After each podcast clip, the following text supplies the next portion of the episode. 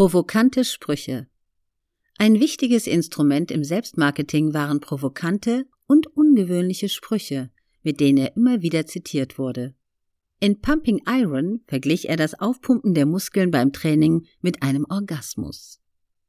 Blut durchströmt deine Muskeln, das ist es, was wir Pumpen nennen.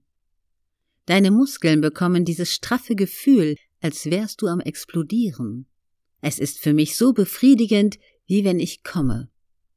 Du weißt schon, wie Sex mit einer Frau und kommen. Später erklärte er, wenn man im Fernsehen etwas verkaufen will und hervorstechen will, muss man etwas Spektakuläres tun. Also habe ich mit diesen Bemerkungen angefangen, dass die Muskelarbeit viel besser ist als Sex. Bei der Vermarktung seiner Filme konzentrierte Schwarzenegger sich ganz auf die PR. Sehr genau beobachtete er den New Yorker Presseagenten Bobby Sarem bei der Arbeit. Er brachte mir bei, dass normale Pressemitteilungen Zeitverschwendung waren, vor allem, wenn man Fernsehjournalisten auf sich aufmerksam machen wollte. Sarem ging stattdessen persönlich auf die Journalisten zu und dachte sich für jeden von ihnen eine auf dessen Interessen zugeschnittene Geschichte aus.